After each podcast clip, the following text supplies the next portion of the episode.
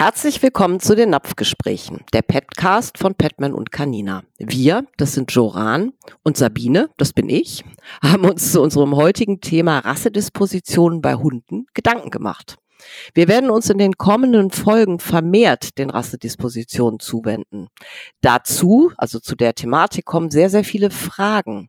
Und darüber zu sprechen, verhindert halt so manches Missverständnis.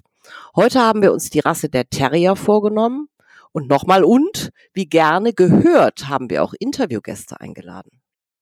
Zum einen zur linken Seite die Katrin Grönefeld von der Firma Hund Tiefkühlprodukte mit Petman und zum anderen auf der anderen Seite den Sebastian Schmidt-Kort, Verhaltensberater und er ist in der Öffentlichkeitsarbeit für den Club der Terrier aktiv unterwegs, also der Interessensgemeinschaft von Terrierzüchtern.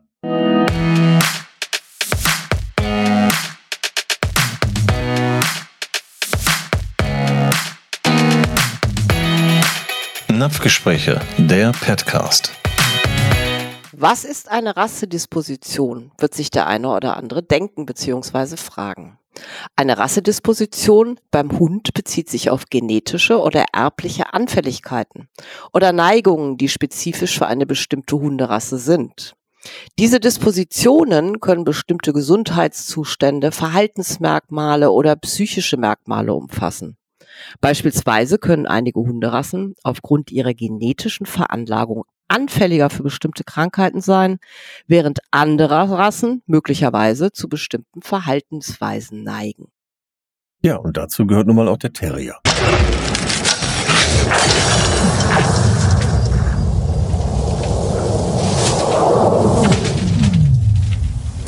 Wie schon eingehend gesagt, haben wir Interviewpartner dabei, die sich direkt einmal vorstellen.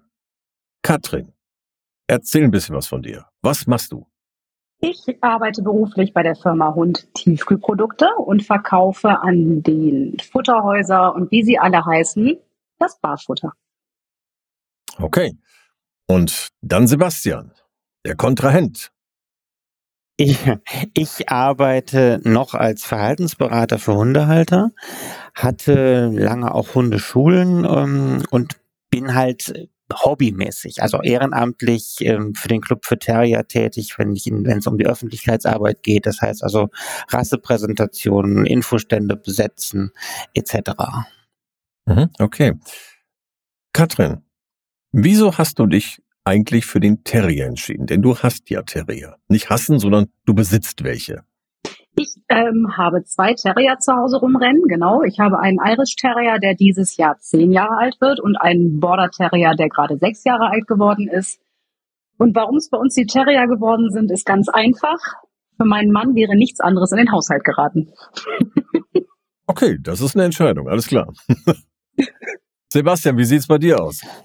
Mm, die letztliche Entscheidung in, also jetzt diese Art Terrier zu haben, die ich im Moment habe, war eigentlich wieder zurückzukommen zu etwas einfacheren Rassen. Ich hatte früher schwierigere Terrier. Ähm, bewusst ausgesucht habe ich mir eigentlich Hunde damals nie. Die sind immer irgendwie zu mir gekommen.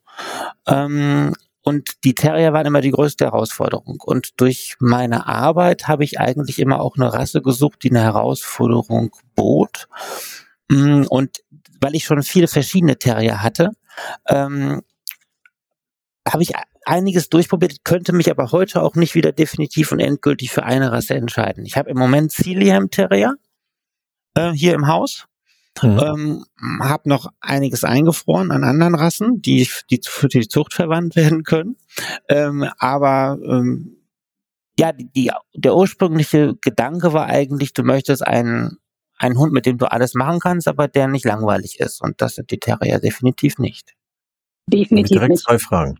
Äh, das eine ist, du hast sie eingefroren. Wie muss ich mir das vorstellen? Naja, in der, in der modernen Hundezucht oder auch in der modernen Tierzucht generell äh, konserviert man ja wertvolles Zuchtmaterial, indem man eben Spermien von guten Rüden oder von Rüden, die erfolgsversprechend weitervererben, auch für sich zurückbehält und konserviert für die Zucht. Das heißt, du hast einen Kühlschrank, wo was drin liegt. Also es wäre schön, es wäre auch günstiger, wenn man das so machen könnte. Nein, es, die liegen natürlich, also diese Proben liegen in einer professionellen Samenbank. Da gibt es Mhm. einige in Deutschland. Und ähm, ja, und da wird eben das Erbgut verwaltet, wenn man so möchte. Jetzt habt ihr ja vorhin gesagt, das ist für euch der Terrier genau der Hund. Ja, jetzt gibt es vielleicht eine bestimmte Zielgruppe von Menschen, die sich einen Terrier aussuchen. Ist dem so, Katrin? Was ist deine Erfahrung?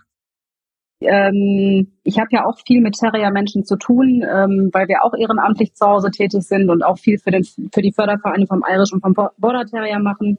Ich finde, wir sind einfach echt eine besondere Schlagmensch. Irgendwie, man trifft sich, man lernt sich kennen und man versteht sich einfach direkt. Das hat man doch bei anderen Rassen auch. Ja, aber ich würde mich jetzt, und das ist überhaupt nicht ähm, böse gemeint, der Labby-Besitzer ist mir schon mal zu langweilig. Okay, alles klar. Das ist eine gute Definition. Lassen wir einfach mal so stehen.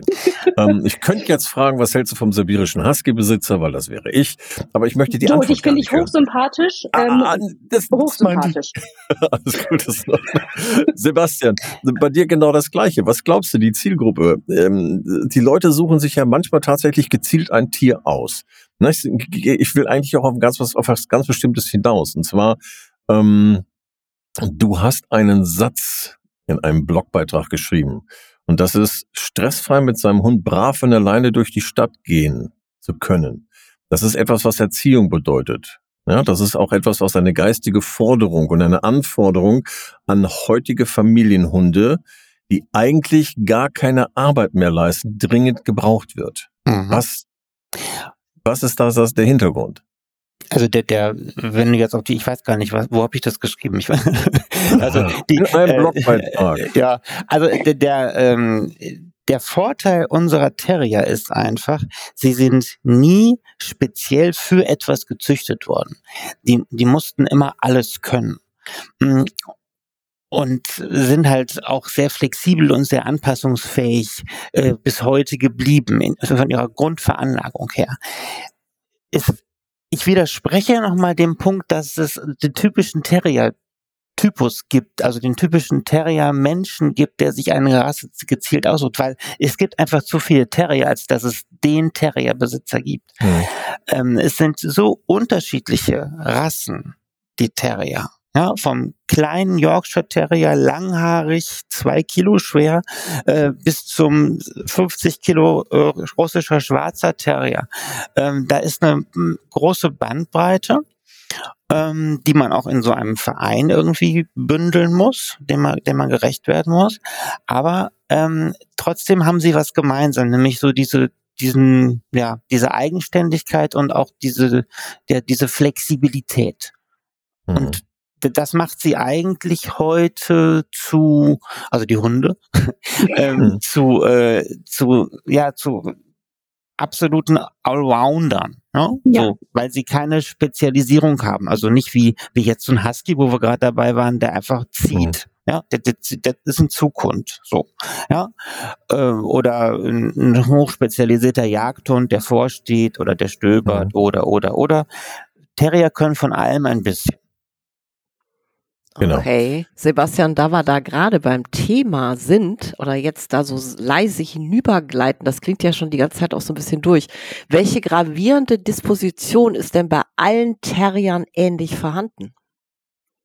Also eine Disposition im Verhalten ist dahingehend zu sehen, dass sie alle sehr anpassungsfähig und sehr flexibel sind und immer auch ihr Leib und Leben verteidigen mussten. Also äh, eigenständige Hunde sind, eigenständige Entscheider sind. Eine Disposition, was Krankheiten angeht, gibt es eigentlich keine Gemeinsamkeiten.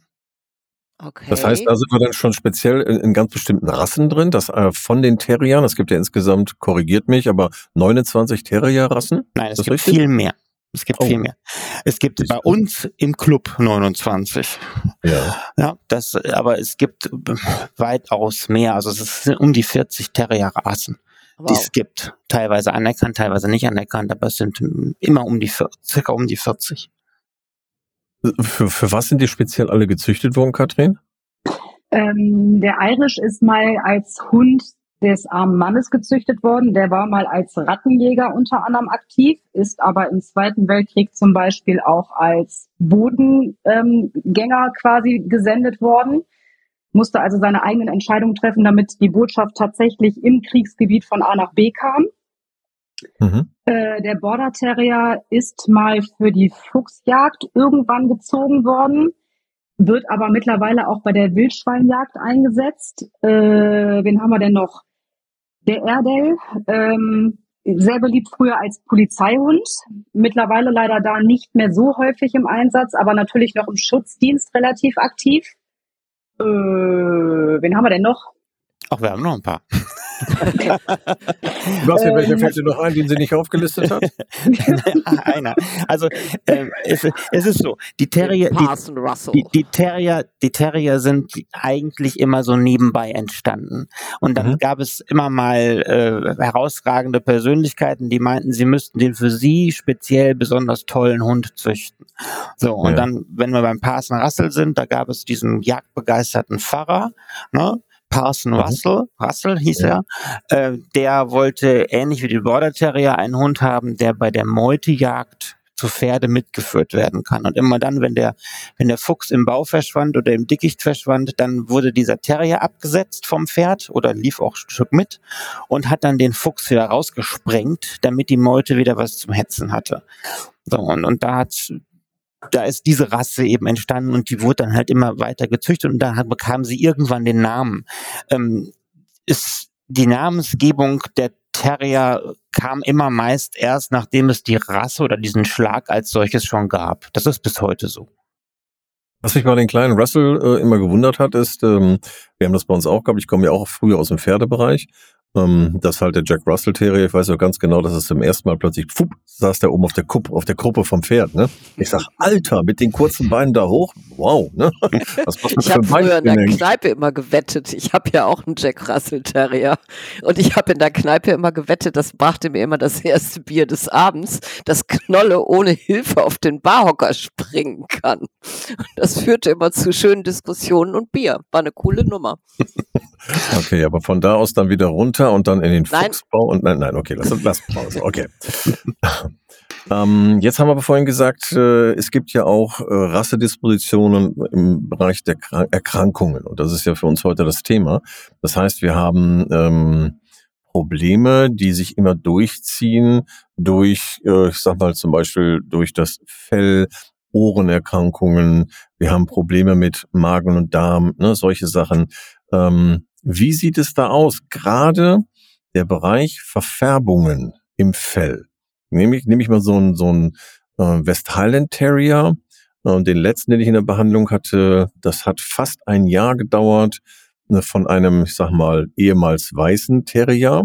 Der, der war mittlerweile kupferrot und hatte so richtig diese typischen Augenbahnen, ähm, die Flüssigkeit, die halt runterlief äh, so in Kupferrot, äh, den wegzubekommen durch eine Ernährungsumstellung, Entgiftung und so weiter, bis der hinter wirklich wieder rein weiß war. Das hat tatsächlich fast ein Jahr gedauert.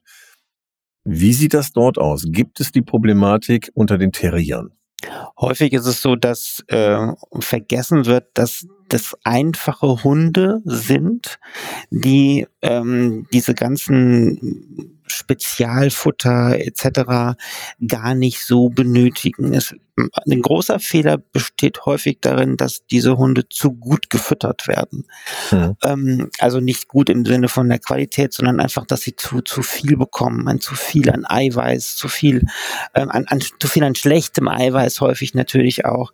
Also, ähm, dass sich das eben auf das Hautbild und auf den Darm auswirkt. Dazu kommt jetzt gerade beim West Highland White Terrier, also beim Westie, ähm, mhm. natürlich noch die Problematik, dass der lange in Mode war, gerade so in den 80er, 90er Jahren und da eben auch gerade so was Verdauung äh, angeht, einige Baustellen geblieben sind. Ne? Also die haben häufig Magen-Darm-Probleme, so dass man eben zu einem speziellen Futter greifen muss oder viel ausprobiert werden muss.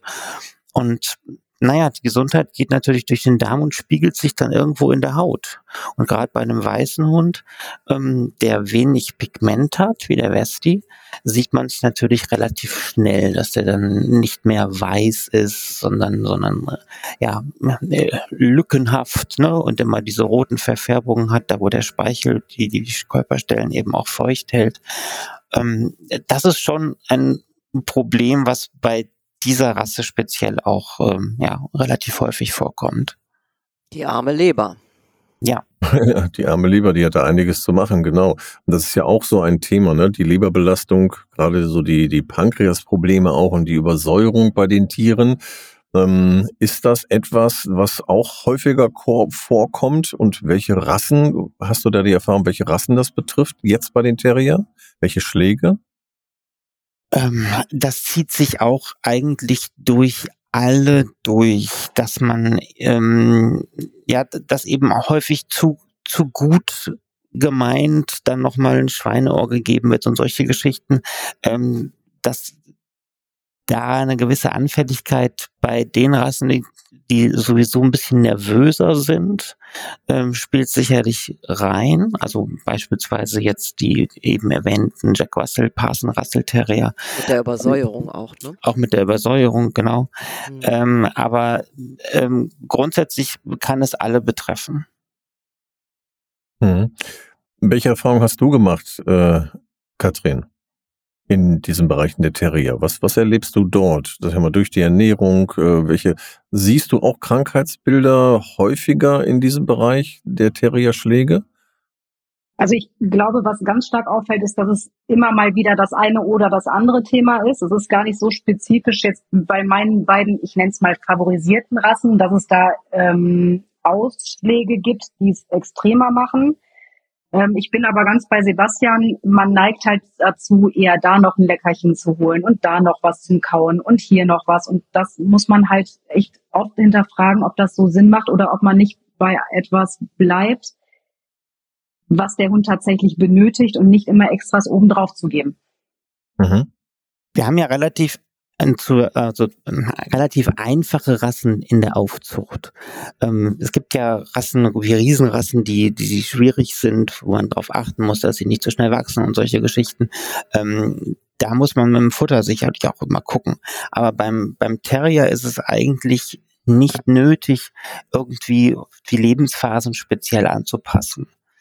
Ähm, also was die Ernährung angeht. Klar muss ein Welpe ein bisschen mehr kriegen als ein, als ein erwachsener Hund, also was, ne, was, was die Vitalstoffe angeht, etc.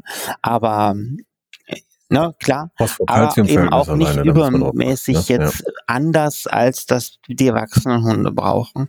Wir haben von der Veranlagung her eigentlich robuste Hunde, die immer schmale Kostgänger waren. Das sind arme Leute Hunde gewesen, die, ähm, die nicht viel fressen durften und mussten. Ne? Die mussten Ratten und Mäuse fangen hm. und sich davon eben auch ernähren teilweise. Und das muss man im Hintergrund, im Hinterkopf immer behalten. Ja, und da sieht man, glaube ich, eher den Trend dahingehend, dass auch da die Leute eher zu viel füttern. Der Terrier nicht mehr die schlanke Taille hat, sondern eher dahin neigt, ich sag mal vorsichtig ein Kilo auf zwei zu viel zu haben. Und das ist ja bei so einem kleinen Hund der Hammer, ne? wenn du das prozentual mal ausrechnest. Richtig. Also ich habe Knolle früher im Winter, weil der ein Deckenhasser ist, der ist mit Decke nicht gelaufen, der ist nicht aus dem Auto gegangen. Ich habe den halt immer mit etwas mehr Fett tatsächlich bei einem Zielgewicht von 10 Kilo auf 11 hochgebracht, dass der ein bisschen Speck ansetzt, dass der nicht so friert. Überleg mal, wie viel das ist. Das ist ja Wahnsinn. Ne? Wird das denn, die Frage hatte ich gerade noch, deswegen hätte ich euch auch beinahe unterbrochen, ähm, wird das denn bei euch im Club auch diskutiert? Habt ihr da manchmal solche Ernährungsdiskussionen? Fragen die Menschen danach? Dafür sind, also dass es jetzt im Club speziell diskutiert wird, dafür sind die Rassen zu unterschiedlich. Mhm. Ja, dafür sind sie, sind sie zu, ähm, zu sehr auch speziell zum Teil, dass man da jetzt sagen kann, so da musst du das und das machen. Aber mhm. es wird, es gibt natürlich intern bei den Rassen, ne, das, das untergliedert sich ja immer noch um die Rasse herum oft ein Förderverein etc., äh, der schon auch spezifisch auf die Ernährungsproblematiken bei der oder der Rasse eingeht. Mhm. Aber eigentlich zu wenig. Ja, ich meine, für mich ist hochwertig immer einfach. Ja, kein Tier in der Natur frisst mehr als 15 Nährstoffe gleichzeitig. Ja, im Grunde ist dieses Schmalhalten ja auch eine, ich sag mal in Anführungszeichen, sehr gesunde Geschichte. Genau. Also das eben ähm, mit ein bisschen mehr Qualität ja, weniger Quantität, ein bisschen mehr Qualität und dann auch ein bisschen mehr Natürlichkeit äh, gearbeitet wird. Das wäre eigentlich ja was, was vielen Hunden gut täte. Gerade diese diese kleinen Hunde, diese kleinen Terrier, also Norfolk, Norwich Terrier zum Beispiel, ähm, die, bei denen es dann auch problematisch wird, die haben dieses typische Terrierhaar. Ich weiß nicht, ob wir an der Stelle schon mal drauf eingehen können. Das also dieses, dieses harsche, raue Deckhaar und die warme Unterwolle, ähm, die ja an sich eine wetterfeste Jacke ist, wobei eigentlich nicht viel machen muss. So, man muss regelmäßig aber trimmen. Das heißt also, man muss den Hund vom abgestorbenen Haar befreien, damit das neue Haar nachwachsen kann und diese perfekten Eigenschaften auch erhalten bleiben. So, wenn der Hund aber eine Speckrolle nach der anderen hat, weil er als Schoßhündchen gehalten wird und auf dem Sofa sitzt, ähm, dann ist es natürlich mit dem Trimmen auch schwierig. Und so haben wir schnell auch diesen Teufelskreis, dass ich den Hund gar nicht mehr ja fachgerecht pflegen kann. Ähm, und trotzdem aber äh, ja irgendwie da ernährungsbedingt Einfluss nehmen möchte.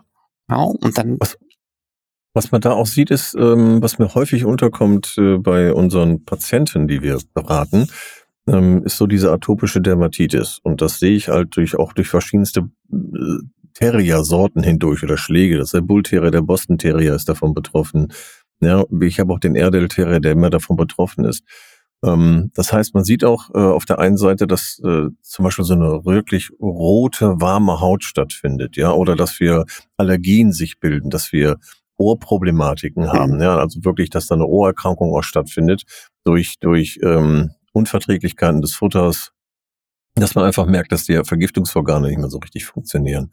Ähm, das spiegelt sich ja, oder wenn ich dann andersrum nicht, das spiegelt sich wieder, sondern wenn ich dann auf eine Messe gehe und sehe dort, äh, wie dort die auch so, ja, natürlich dann dargestellt werden, schön aufgepulustert und so weiter, dann kommt noch ein bisschen Schuhwechsel rein für den schwarzen, noch ein bisschen Mehl für den weißen Hund, ja, und alles solche Sachen, wo ein bisschen noch natürlich getuned wird, logischerweise. Mhm. mhm. Ähm, dann ist aber trotzdem, wenn ich dann runterbreche und sehe, was wir in der Beratung haben, letztendlich etwas, wo ich sage, hm, da ähm, ist entweder ein gentechnisches Problem liegt vor oder aber es ist tatsächlich auch ein fütterungstechnisches Problem.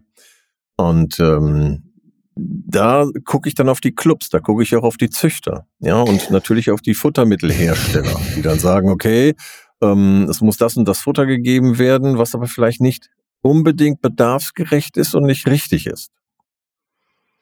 Ja, dann fragen wir doch mal die Katrin äh, gleich, Entschuldigung, dass ich da reingehe, gleich zu diesem Thema.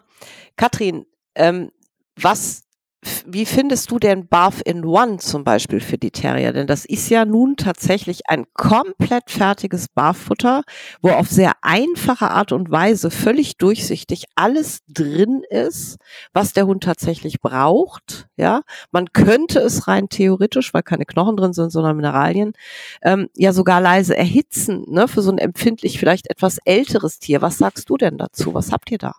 Also Bath in One ist für mich ähm, tatsächlich das Nummer eins Produkt in Anführungsstrichen, weil gerade wenn ich keine Ahnung vom Bafen habe und ich damit gerade erst anfange, ich natürlich da nicht wirklich was falsch machen kann. Ne? Es ist, wie du gerade schon so schön gesagt hast, einmal alles drinne.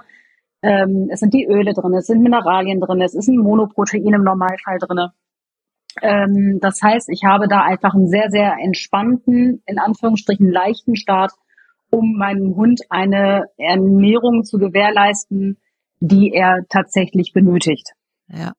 Ja, und ich würde da auch ganz gerne nochmal auf das Preis-Leistungs-Verhältnis eingehen, weil ich halt selber weiß, ich habe es immer meinem studierenden Sohn hingestellt, weil der Studenten haben ja nie Zeit zu rechnen, weil da ja tatsächlich alles fertig ist. Und er fragte immer nur, Mama, wie viel Buletten morgens, wie viel abends? Ne, man kann es einfach geben und so ein Terrier ja. braucht ja auch nicht so viel. Ich habe das mal gerechnet ähm, für einen Terrier ist das Preis-Leistungs-Verhältnis beim Bath in One wirklich besser. ja, als wir die selbst machen. Das ist das Verrückte daran. Und das ist ja ganz häufig und gerade heute auch mal Thema, denn jede Familie hat ihr Budget, wo so ein Hund wohnt. Das ist ja so klar wie das Arm in der Kirche. Jetzt genau. kommt natürlich so ein bisschen drauf. Bitte? Bin ich, klick, klick, bin ich noch dran oder ist jemand anders? Du bist dran. Ich, warte mal, ich kann mal, wenn du einen Klick hören willst. Hier, bitteschön, jetzt darfst du. Also, ähm, ich bin da tatsächlich komplett bei. Jetzt kommt es natürlich immer so ein bisschen drauf an, ist es der Terrier ähm, in Erdel-Variante, also ähm, habe ich da ein bisschen mehr Gewicht, was ich reinfüttern muss, oder habe ich da äh, nur den, nur in Anführungsstrichen den Border Terrier, der, ich sage jetzt mal so zwischen sechs und neun Kilo wiegt maximal. Ähm, auch da gibt es natürlich andere Vertreter, aber das ist natürlich tatsächlich so eine Sache. Ne? Ähm, generell gilt einfach, Bath in One ist für mich echt Nonplusultra, weil, wie gesagt, ähm, es ist alles drinne. Ich muss nicht noch zusätzlich überlegen, ob da eventuell was fehlen könnte. Es sei denn, wir haben einen Hund, wo noch andere Sachen mit rein müssen, weil er tatsächlich irgendwie eine Unverträglichkeit hat, weil er ähm, vielleicht doch irgendwie ein kleines Problemchen hat, wo ich dann nochmal mit Zusatzmitteln helfen kann. Ja, und die Zusammensetzung passt auf ein kleines Stückchen auf der Tüte. Also ich finde das schon erstaunlich. Ja. Ne? Soweit auch nochmal zu Sebastian und der einfachen Fütterung. Genau, genau. Sebastian, du hattest aber gerade auch noch äh, einen Gedanken, den du mit Sicherheit ausführen wolltest, als ich die Frage gestellt hatte. Hast du den noch äh, parat? Ja klar, also ähm, das, was du geschildert hast von den Ausstellungen und von dem, wie mhm. die wie die Hunde präsentiert werden und zurechtgemacht werden, ähm, es, es sind natürlich auch da züchterisch in der Vergangenheit Fehler gemacht worden. Mhm. eklatante Fehler gemacht worden.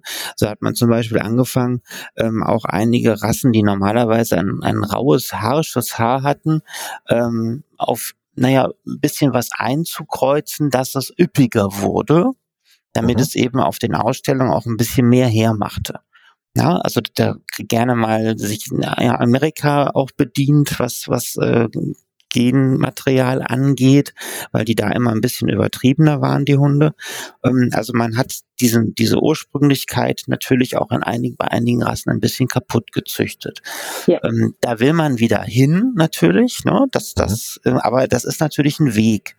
Und äh, es ist natürlich für den Besitzer, und das ist, was du aus der Praxis beschreibst, natürlich mhm. schwierig zu erkennen, habe ich jetzt so ein ich sag mal, so einen, so einen ursprünglichen Terrier oder habe ich einen von der Sorte übertypisiert oder also nicht, nicht im Vergleich zu anderen Rassen, aber habe ich da einen, wo ein bisschen mehr dran ist äh, an Haar und ein bisschen mehr Aufwand zum Beispiel auch. Ähm, da muss ich natürlich auch ein bisschen anders gucken in der Pflege und in der Ernährung. Ne? Mhm. Also und auch was, auch was gerade das Fell angeht, ne, ist ja auch etwas, das ist ja gerade, wenn es um, um Ausstellungshunde geht, ist ja dann schon sehr wichtig, ne, in der Präsentation, in der Außendarstellung, Krallen müssen in Ordnung sein. Ich meine, ich habe viele lackierte Krallen gesehen. Ähm, dann müssen die, muss natürlich das Gesamtbild super sein, völlig klar, friseurtechnisch und und und und und. Aber wenn ich mir angucke, so was ich mitbekommen habe, korrigiert mich da bitte Katrin und auch ja. Sebastian, ist aber, dass der größte Teil der Terrier tatsächlich auch mit, sag mal, Trockenfutter äh, äh, versorgt wird, womit ich jetzt nicht das Trockenfutter schlecht machen möchte. Bitte richtig verstehen. Aber für viele äh, das doch ein Problem ist. Äh, äh, manche Rassen haben echt Probleme, bestimmte äh, Trockenfuttersorten zu gut zu verarbeiten. Und das spiegelt sich einfach im Hautbild und im, im Fell wieder. Ja, und ähm, Nochmal, ich hatte vorhin gesagt, ein, ein typisches Bild ist, bleiben wir einfach dabei, die atopische Dermatitis bei vielen Terriern. Und das ist dann halt, ne, die, die Hautversorgung ist nicht richtig da, die Follikel bekommt nicht genügend Nährstoffe und ähm, wie wir eingangs schon gesagt haben, Leberprobleme, Pankreasprobleme, Übersäuerungsprobleme, das heißt, ich habe eine Gastritis, ähm, das relativ früh schon anfängt, ja, das kann schon im Welpenalter oder fängt meistens im Welpenalter an, ähm, das ist ja auch ein Spiegelbild, was dann hinterher nach außen gezeigt wird. Und das denke ich mal auch viele ähm, Haar, Hundehaarprofis dann dementsprechend auch darstellen können und auch mir immer wieder bezeugen, ja, es gibt diese Probleme, wir haben dort Schwierigkeiten mit dem Fell, mit dem Nachwachsen, wir haben kahle Stellen, wir haben eine atopische Dermatitis von Umwelteinflüssen dergleichen. Ähm, ist das euch bekannt auch, gerade was das Füttern angeht? Wir sind ja hier beim Füttern. Also ich würde tatsächlich nochmal ganz anders eingrätschen. Also ähm, mhm. das ist ja kein Geheimnis. Ich habe ja selber einen Hund, der regelmäßig ausgestellt wird oder ausgestellt mhm. wurde. Mittlerweile hat er nicht mehr so Bock, also muss er auch nicht mehr. ähm, ähm, ja, natürlich gibt es da Extreme bei Ausstellungen. Ähm, meine Hunde sind aber tatsächlich im Fellkleid eigentlich jeden Tag so, dass sie heute auf eine Ausstellung gehen könnten, weil mhm. das tatsächlich der perfekte Pflegestatus ist. Jetzt habe ich aber auch zwei Hunde, toi toi toi, die tatsächlich weder Haut noch Haarprobleme haben. Ich gebe dir aber vollkommen recht. Ähm, ich glaube, das ist aber ein generelles Problem, sich viel zu viele Hundehalter tatsächlich keine richtigen Gedanken über das Futter machen. Mhm. Ähm, ne, auch ich verteufel das Trockenfutter nicht, um Gottes Willen. Ich bin aber auch da der felsenfesten Überzeugung, dass es andere und oftmals bessere Möglichkeiten gibt, mhm. was ich da füttern kann, um das Fell, um die Haut anders oder besser zu unterstützen. Darf mhm. ich denn da mal kurz zur ersten Hilfe kommen?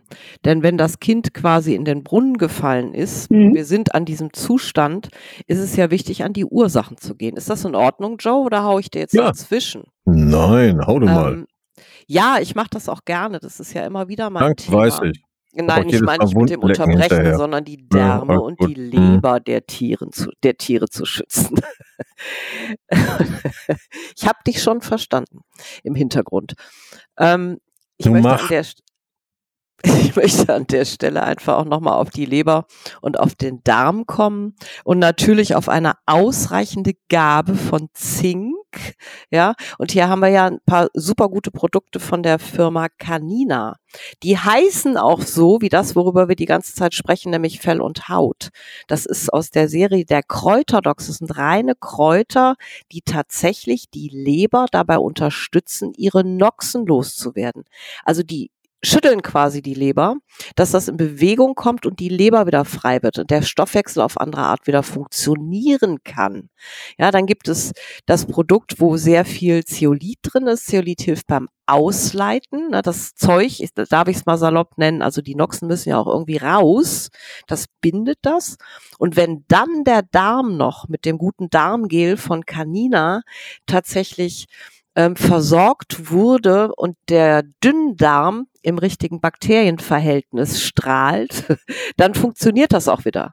Ja, Joe, wo ist denn viel Zink drin? Wir haben vorhin noch drüber gesprochen, aber ich scheine ein Kurzzeitgedächtnis zu haben. Das ist auch ein Produkt von Canina. Wie heißt das? Du stellst Fragen, also Canivita ehrlich. war das, glaube ich. Nein, das heißt nicht, nein, nein, das heißt nicht Canivita. Und zwar von, von, von Canina gibt es da ein hervorragendes Produkt, was man nehmen kann. Das ist die Dermcaps. Pet Vital Dermcaps. Und da ist zum Beispiel auch Zink drin. Und gerade Zink ist ein, ein großes Problem, wenn wir Schwierigkeiten haben mit Haut und Haut. Und Fällen, ne? ja. So, das ist dann, die Zinkversorgung ist nicht richtig da. Und das ist ein Riesenproblem, ist egal welche Rasse es eigentlich ist. Aber es gibt Rassen, die neigen wirklich dazu, zu, die, zu einer Disposition dort an dieser Stelle. Und da ist, gehört auch der Terrier mit dazu. Und gerade auch was helle Hunde angeht. Das, ihr kennt zum Beispiel auch die Zinkbrille, ist euch das bekannt? Kennt ihr das Wort? Stellen um, den, ja. um die Augen herum. Genau, um ja. den Augen herum, ja. ne, um die Augen herum und dann auch vorne an der Nase, dass man also sieht, dass über die Nase hinweg so die, die, die, die, ne, die, die das Fell weggeht und dann wird das irgendwann immer dunkler und dunkler wird so eine Elefantenhaut. Mhm. Ähm, sieht nicht besonders schick aus und da ist es dann schwierig, dass die Haut auch oder das Fell wirklich nachwächst. Und da kannst du schon sehen, wenn da so eine Zinkbrille entsteht ähm, oder auch eine rote Stelle, was da eigentlich so nicht hingehört, habt dann Zinkmangel. Und ähm, vorsichtig sein, nicht einfach zu viel Zink dann plötzlich nachgeben, sondern wirklich gezielt, weil nee, wenn ihr eine Überversorgung, na genau, wenn ihr eine Überversorgung von Zink habt, zu viel Zink, dann haben wir hinterher Probleme mit Kupfer und Calcium. Das, das kann halt, auf die Knochen gehen. Das ist halt ja. bei, bei unseren Rassen echt ein, echt ein Problem, ne, wenn die einmal in diesem Teufelskreis drin sind, dass sie äh, eine mhm. Hautproblematik entwickelt haben. Ähm, kannst du sie nicht mehr, oder zumindest die Rauhaarigen, kannst du sie nicht mehr fachgerecht trimmen. Das heißt, mhm, das genau. Haarkleid, das Haarkleid erneuert sich auch nicht entsprechend. Ähm, und du kriegst im Prinzip auch ganz klar wieder Baustellen ähm, am, am Hund, weil, weil das Haar nicht erneuert worden, werden kann. Ähm, also auch bei den, bei den größeren Rassen ähm, gerne mal dann Hotspots, ne? weil, ja. weil da eben ähm, ja die, die Feuchtigkeit nicht, nicht so verschwindet, wie sie es eigentlich sollte. Ähm, das ist das, dieser Teufelskreis ähm, ist echt nicht zu unterschätzen, weil die, die Pflege natürlich bei den, gerade bei den rauhaarigen Rassen ähm, schon nicht ohne Anspruch ist. Und wenn dann die Fütterung noch nicht passt, dann hat man also wirklich, ja, dann hat man was zu tun. Ne? Ja, und dann ist das Ding hinterher auch das, was du gerade sagtest, ähm, dass wenn, wenn, wenn die Haut einmal so eine, so, so auch so, so, so schwierig, also dass das so problematisch geworden ist, ähm, die meisten Patientenbesitzer kommen natürlich, die gehen zum Tierarzt und sagen, guck mal hier, da, ne, das Fell, das wird weniger, dann bekommst du Antibiotika gespritzt und du bekommst mhm. irgendein Vitaminaufbaupräparat und dergleichen. Aber es wird oftmals nicht besser. Ja, wenn, dann wird es nur kurz und dann ist es wieder weg. Ähm, und äh, da ist dann wirklich die Problematik, dass wir mit guten Fettsäuren auch arbeiten müssen. Das heißt, ich brauche keine Chemie aus der Schulmedizin, sondern ich brauche eine gute Chemie aus der Natur, ja, und dann natürliche Wirkstoffe. Und da helfen dann in dem Moment auch solche Unterstützungen über das Futter, über natürliches Futter. Ein BAF oder ein Dosenfutter, ein hochwertiges auf jeden Fall. Ähm, auch das BAF in One oder die Beutestücke, die sind dafür hervorragend geeignet. Äh, Beutestücke werde ich gleich Katrin noch was zu fragen. Und da sind in dem Fall ähm, ähm, auch gerade Öle sehr wichtig, Hanföl und dergleichen. Ne? Wir brauchen hohen Omega-3-Anteil, der wichtig ist für eine gute Zellunterstützung und äh, auch die Informationen, die die Haut braucht, transportieren zu können. Ja, in Verbindung mit Zink und dergleichen. Sebastian. Die, die Leute haben halt häufig keine Geduld. Ne? Also wenn ja, dann genau. so ein Regenerationsprozess gestartet wird, ne, mit einer Darmsanierung oder was auch immer gemacht wird, äh, dass sich das alles wieder ein bisschen der Norm anpasst, ähm, und dann die Pflege mit einhergeht. Das heißt, dass ich dann so einen Hund, der dann eben ja scharfe Stellen hat ähm, oder eben kahle Stellen hat, ledrige Haut hat, dass ich dann eben nicht den Fehler mache und damit der Schermaschine dran gehe, damit er wieder schick aussieht, sondern mhm. dass ich das dann eben tatsächlich auch trimmen lasse oder trimme. Da trauen sich die Leute dann häufig auch nicht dran. Und dann komme ich aus dem Teufelskreis aber nicht raus. Dann kann ich, ich kann ja. Darmsanierung machen, solange ich, ne, also und auch da ja. das Fell von innen unterstützen. Wenn das dann mit der Pflege nicht korrekt vollendet wird, dann dauert das ewig oder kommt dann eben gar nicht zum Erfolg. Genau, genau auch dann die Krallenpflege, ne, gehört ja auch, die Krallenpflege gehört ja in dem Fall dann mit auch dazu. Ne? Klar, wenn die zu brüchig sind, wenn die nicht mehr, wenn die nicht mehr, ne, ähm, nicht mehr intakt sind, Darf ich da noch einen Erste-Hilfe-Trick reinwerfen, den viele immer mit Freude nehmen? Es gibt ja gute Hanföle, so zum Beispiel auch von Petman und Canina. Und was es von Canina noch gibt, die habe ich aus, auf der Messe, wo wir neulich zusammen waren, tatsächlich auch mit vollen Händen verteilt. Total tolle Hanfsticks. Mhm. Ne? Und einmal haben wir beim Hanföl geht es darum, das Fettsäurenmuster abzurunden. Hanföl hat annähernd das gleiche Fettsäurenmuster wie alle, wie alle Säugetiere. Das heißt, wir können das nicht nur oral geben, Schwapp mit ins Futter schmeckt gut, ja, tut sein Übriges da im Körper. Wir können zum Beispiel auch diese scharfen Stellen damit abtupfen.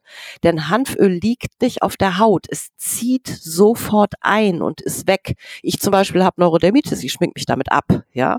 Das ist so das eine. Und ich kann in einem sauberen Glas mit Deckel ein Drittel Hanföl, zwei Drittel Wasser packen und den Hund damit waschen. Ich kann die Pfoten da reinstellen und der wird hinterher, das zieht sofort ein, halt auch nicht die, die Wohnung damit voll ferkeln oder irgendwo Öl hinschmieren, weil es tatsächlich sofort von der Haut aufgenommen wird.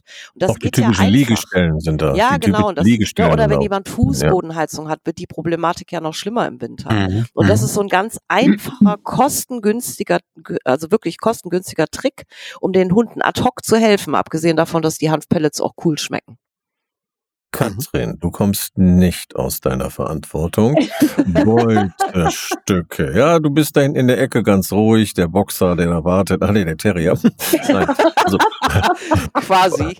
Zur Linken von mir. Also, ähm, Beutestücke.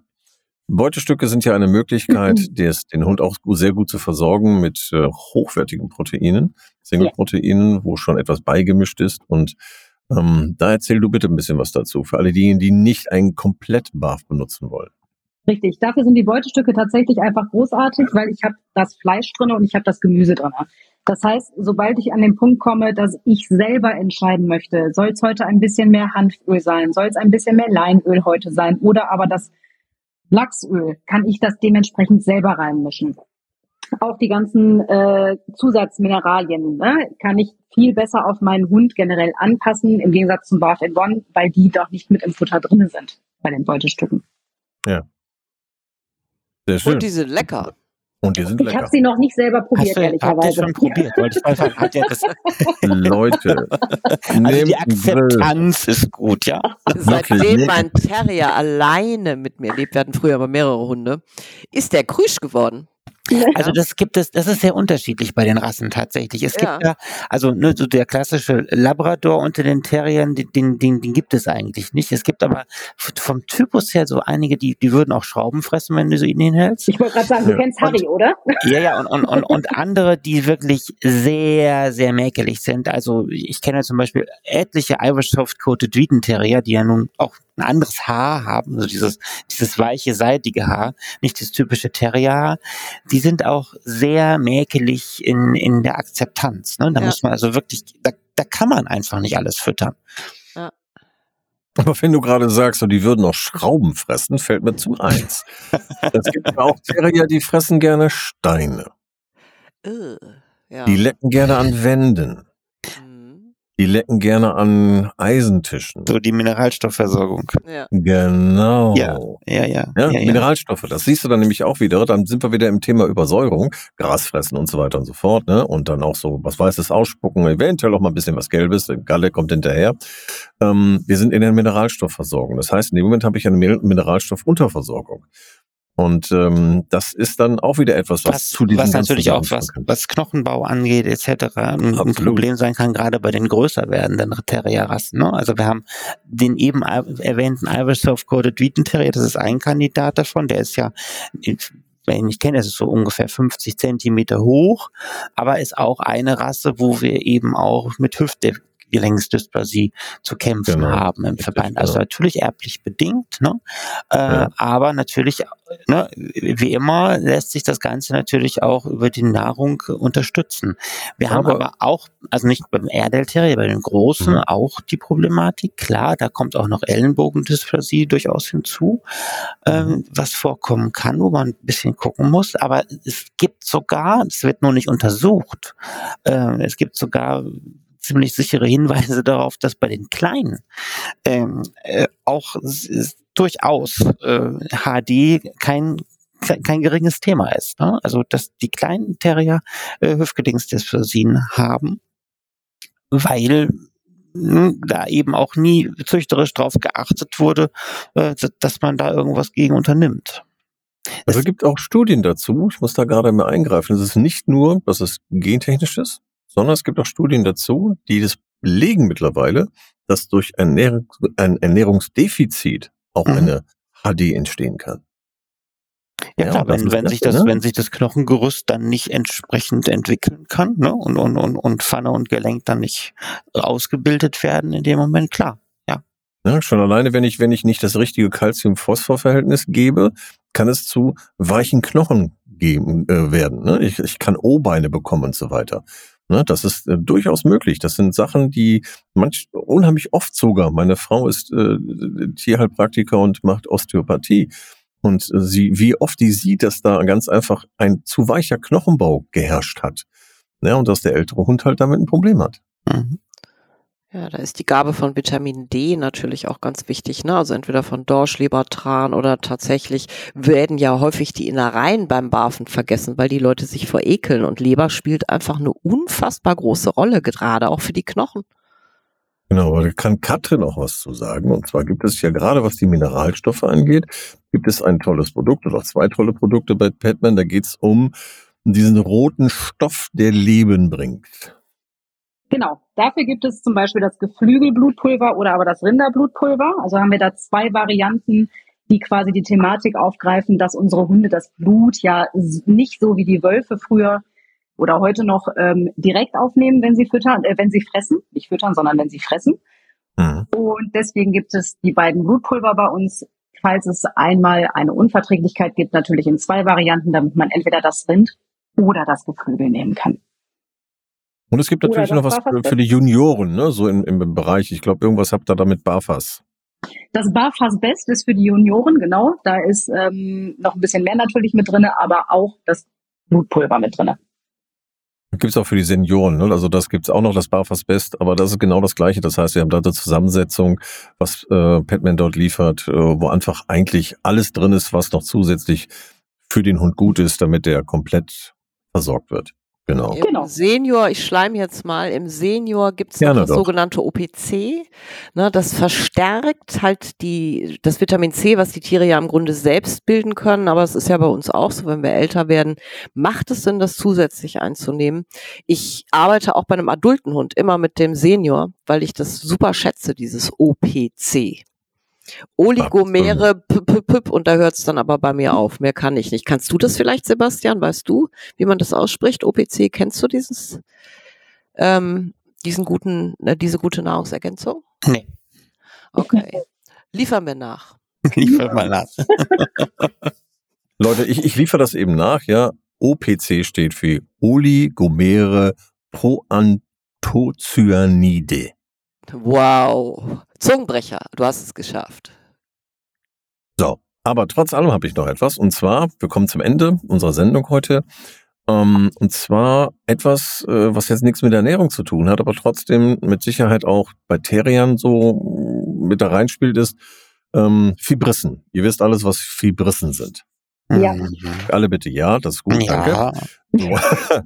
es gibt ähm, jetzt aktuell, gerade was das Tierschutzgesetz Gesetz angeht, so dieses Thema Fibrissenkürzen, ja oder nein? Weil rein optisch gesehen. Möchtest ähm, du oder soll ich? Sebastian. äh, ich möchte gerne. Also ja, bitte. Ähm, es ist es ist ja mittlerweile, also es gibt natürlich für und wider, klar. Ähm, es gibt aber natürlich eigentlich unschlagbare wissenschaftliche Studien, dass diese Fibrissen nötig sind. Ähm, und dann wird immer wieder gesagt, dass unsere Hunde ja darauf nicht angewiesen seien, weil wir ja, ne, also, und dass es ja auch ohne ging und so weiter und so fort. Aber es gibt immer wieder Exemplare, wo man durchaus testen kann, dass es ohne Fibrissen halt doch schwieriger ist für das Tier. Und dann wird immer bei unseren Rassen, die ja häufig einen Bart haben, wird dann gesagt, ja, die sind ja sowieso da in dem Bad drin äh, und die können ja gar nicht funktionieren. Auch das ist falsch, weil also ich habe selbst ja Hunde mit viel Bart und auch viel Pony, also die, die Augen sind verhangen und der, die, die, die Schnauze ist total verhangen. Aber trotzdem sehe ich diese Fibrissen und diese Fibrissen gehen aus diesem Bart heraus und diese Fibrissen gehen auch aus dem Pony heraus. Und ich weiß noch, als ich meinen ersten Kerry Blue Terrier bekam, ähm, da hat die Züchterin mir gesagt, diese schwarzen, harten Haare, die müssen jetzt alle rausreißen. Mhm. Und Gott. ich habe dann ähm, im Keller gestanden an meinem Trimmtisch und habe diesem jungen Rüden diese schwarzen, harten Haare ausgerissen. Und es blutete. Und ich habe ja. gedacht, hm, ist das jetzt noch, also ist das okay? Kann das, kann das jetzt, also man macht es natürlich, um eben für die Ausstellung, wenn wir über dieses umstrittenen Thema, mhm. ähm, eben einen glatt anliegenden Bart zu haben, den man gut kämmen und föhnen kann äh, und frisieren kann. Und diese ganzen harten Haare stören da natürlich die Optik. Ja? Also ähm, man muss da umdenken, ganz gravierend umdenken. Das, äh, das ist also, dass es immer noch Rassen gibt, die komplett ausgeschorene Schnauzen haben. Das haben wir bei unseren Terriern eigentlich nicht. Ja. Äh, aber es gibt sie bei, ne, also beim Wippe zum Beispiel oder beim Pudel. Ähm, das, das muss einfach geändert werden. Weil da sind mittlerweile die, also das ist mal was, was das Tierschutzgesetz in der Novellierung durchaus äh, richtig erkannt hat, so die Macher richtig erkannt haben, dass da eben bei der Amputation auch die Fibrissen mit reingehören. Das ist etwas, was man, was man durchaus erneuern müsste, so in der, in der Kynologie. Was aber ganz klar noch zu sagen ist, ja, ist, die Fibrissen fallen aber auch, es sind nun mal Haare am Ende des Tages, die fallen auch aus. Also bitte jetzt alle Terrierbesitzer zu Hause, die auf einmal so eine schwarze Fibrisse auf dem Boden liegen haben, nicht panisch werden. Es ist völlig normal, dass die auch ausfallen. Nein, sie werden erneuert, ne? Sie genau. werden erneuert. Also auch wenn ich, wenn ich den, wenn ich den Bart bürste, kann es durchaus sein, dass ich mal eine Fibrisse ausbürste. Oh. Ähm, und wenn man sich mal den Spaß macht, auch bei einem, bei einem durchaus bei einem weißen Terrier, also beim Master and White Terrier oder auch bei meinen Terriern, ich sage, ich, ich sehe da keine, ich sehe da keine. Ne? Wenn man dann mal genau hinguckt ähm, und man kann diese harten Fibrissen, die ja viel, sehr viel stärker sind als ein normales Haar, durchaus von den anderen Haaren unterscheiden. Da entdeckt man eine ganze Menge am, im Kinnbereich, ja? also wo man sonst nicht so unbedingt drauf achtet. Äh, nicht nur oben und oberflächlich und an den Seiten, die man bei allen Hunden sieht, sondern eben auch durchaus versteckt in den Bärten.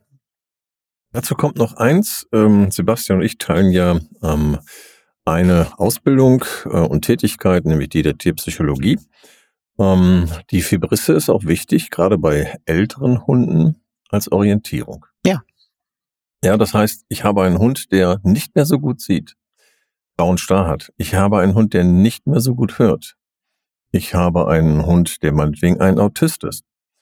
Ähm, oder eine, einen autistischen Zug. Ja, in dem Moment sind Vibrissen ein wichtiges Tastorgan, weil ich kann in dem Moment, wo mein Hund nicht mehr hört, über Klatschen als Beispiel, die Schallwelle überträgt sich auf die Vibrisse, geht auf die Nervenzellen, meldet dem Gehirn den Impuls, da ist was. Er reagiert und dreht sich zu mir, weil er das ertasten kann, wo das genau hergekommen ist. Ich, ja, ja, ich kann auch Genauso mit einem Abstand von, von, von 30, 40 Zentimetern mit meiner Hand den Hund führen. Richtig. Ja, das kannst du. Und das sind halt, dafür sind diese Vibrissen unfassbar wichtige Sinnesorgane.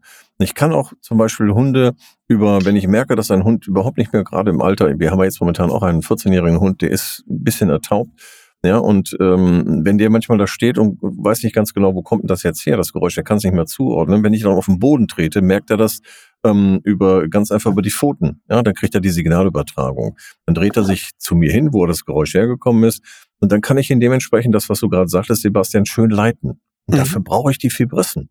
Also von daher bitte alle diejenigen, die sich damit mit der Thematik befassen, achtet darauf, dass Fibrissen gut ernährt werden. Ja, die bekommen ein bestimmtes Futter. Also man kann Fibrissen ganz gezielt ernähren. Nein, wir haben gerade darüber gesprochen. Gute das war Spaß. Öle. Ja, genau, so. Äh, versorgt sie damit, dann haben wir auch dementsprechend einen guten Tastsinn, ein gutes Sinnesorganansprache. Ähm, also von daher bitte lasst das drin. Und wie gesagt, wenn sie mal ausfallen, die wachsen definitiv nach, aber sie werden gebraucht. Ja, Knolle genau, reagiert nur noch mit Klatschen, wenn ich draußen bin. Der kriegt mich sonst, der klemmt sich sonst an falsche Beine. Genau. So, jetzt zum Schluss unserer Sendung. Ähm, was, wenn wir das jetzt zusammennehmen, ne, was würdet ihr Interessierten auf der einen Seite Terrierbesitzern empfehlen, ähm, von eurer Erfahrung heraus, was das Thema Pflege und Ernährung angeht, worauf sie auf jeden Fall achten sollten? Ähm, und natürlich auch, ähm, nicht nur Pflege, sondern auch halt eventuell, ähm, ja, wie wir gerade gesagt haben, Fibrissenverhalten und dergleichen. Worauf sollte ein Interessent für Terrier achten und ein Terrierbesitzer darauf achten? Mit wem starten wir? Hast du, hat jemand einen, einen Würfel? Ladies, Ladies first. Natürlich, natürlich. ähm, glaube, was ich jedem Interessenten mitgeben würde, ist, dass er einen guten Humor haben sollte, dass er sich auf viele Lacher zu Hause einstellen sollte, dass der Terrier gerne mal hinterfragt, ob wir jetzt tatsächlich recht haben mit dem, was wir gerne von ihm wollen. ähm, wichtig ist einfach, hört euren Züchtern zu, hört euren, ähm, ja doch, hört euren Züchtern zu, was die Fellpflege betrifft, weil die Fellpflege ist so, so unglaublich wichtig und nehmt euch auch gerne Tipps von der Ernährung an. Die Züchter haben meistens viel Erfahrung dahinter und wissen ganz genau, was ihr vor allen Dingen für den Anfang für euren Liebling braucht. Sebastian? Ähm, ich rate den Leuten immer viel mit dem Bauch auch zu entscheiden. Ähm, es gibt einfach viel zu viel mittlerweile auf dem Markt, was verunsichert, was die Leute auch ja, in, in die unterschiedlichsten Richtungen bringt, die nicht immer gut sind. Sie sollen die Ratschläge, ich sage mal, Ratschläge sind auch Schläge, also die Hinweise äh, der, der Züchter und der Leute, die sie beraten haben in Bezug auf die Rasse, durchaus ernst nehmen und mitnehmen, aber dann auch ja aus dem Bauch heraus entscheiden. Ähm, was die Erziehung angeht, ist eigentlich nur eins wichtig, dass man unbedingt konsequent ist bei den Hunden. Ja. Und das ist im Prinzip bei der Ernährung ja nicht anders. Ähm, ich sage immer, dass da eine gewisse Abwechslung drin sein sollte von Beginn an, um, damit der Hund eben und auch der Darm auf alle Eventualitäten vorbereitet ist, um, die dann so im Leben mal kommen können. Ähm, aber ansonsten einfach auch mal eine Bauchentscheidung treffen und, und das nicht zu kompliziert machen. Weil die Terrier sind anpassungsfähig und die Terrierbesitzer sollten es auch sein. Definitiv. Ansonsten stellen zu Recht die Terrier in Frage, wer von uns ist eigentlich der Intelligentere? oui, oui, oui. Womit sie dann ja recht haben.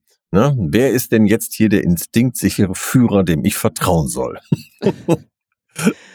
Ja, herzlichen Dank, dass ihr mitgemacht habt. Da war eine ganze Menge an ähm, Fachwissen drin, was ihr übermittelt habt. Herzlichen Dank dafür. Wow. Und ähm, ich freue mich schon ganz einfach, wenn wir euch wieder mal mit dabei haben und dann vielleicht ein spezielleres Thema zum Thema Terrier einsteigen können. Bin gespannt auf die Fragen, die auch aus dem Hörerpublikum herauskommen, die uns gestellt werden zum Thema Terrier. Ähm, Pflegeprodukte, nicht weniger, aber Ernährung und ähm, vor allen Dingen auch vielleicht doch noch ein Thema, das ist natürlich auch Verhalten, weil habe ich keine gute Ernährung, habe ich auch einen nicht funktionierenden Gehirnstoffwechsel. Ja, mhm. und dann ja. kann es schon mhm. mal sein, dass da nicht ein Hund ist, der sagt, ich stelle das in Frage, was du da sagst, sondern der versteht es wirklich nicht, was du von ihm willst. Und äh, aber das wäre ein eigenes Thema, Gehirnversorgung äh, mit Nährstoffen. Von daher herzlichen Dank, dass ihr dabei wart und ich kann nur sagen, jedem anderen bitte schaltet wieder ein, abonniert unseren Kanal, drückt die Glocke, ähm, so dass ihr auf jeden Fall wieder mit Informationen versorgt werdet, wann die nächste Sendung kommt. Und vor allen Dingen auch die folgenden Sendungen, die jetzt demnächst kommen, gehen wieder natürlich auch über Rassedispositionen, aber dann von den verschiedenen Rassen, nicht nur die Terrier. Also von daher sage ich dann, sag ich schon mal Tschüss. Genau, ich sag Tschüss. Tschüss. Tschüss. Tschüss. Napfgespräche. Der Podcast.